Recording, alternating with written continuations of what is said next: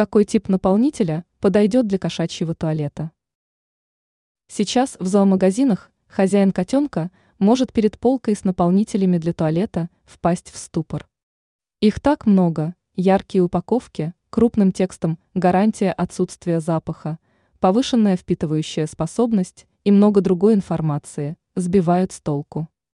Но вот о чем нужно задуматься в первую очередь, как данный наполнитель будет влиять на здоровье вашего питомца.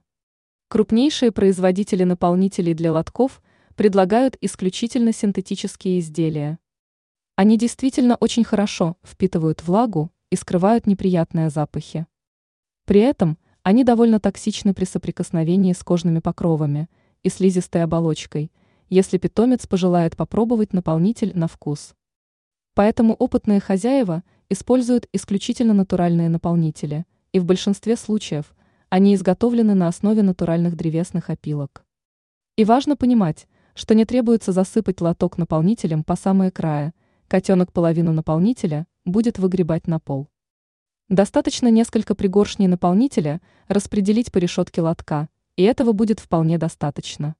Просто нужно чаще чистить лоток, и тогда расход наполнителя будет минимальным.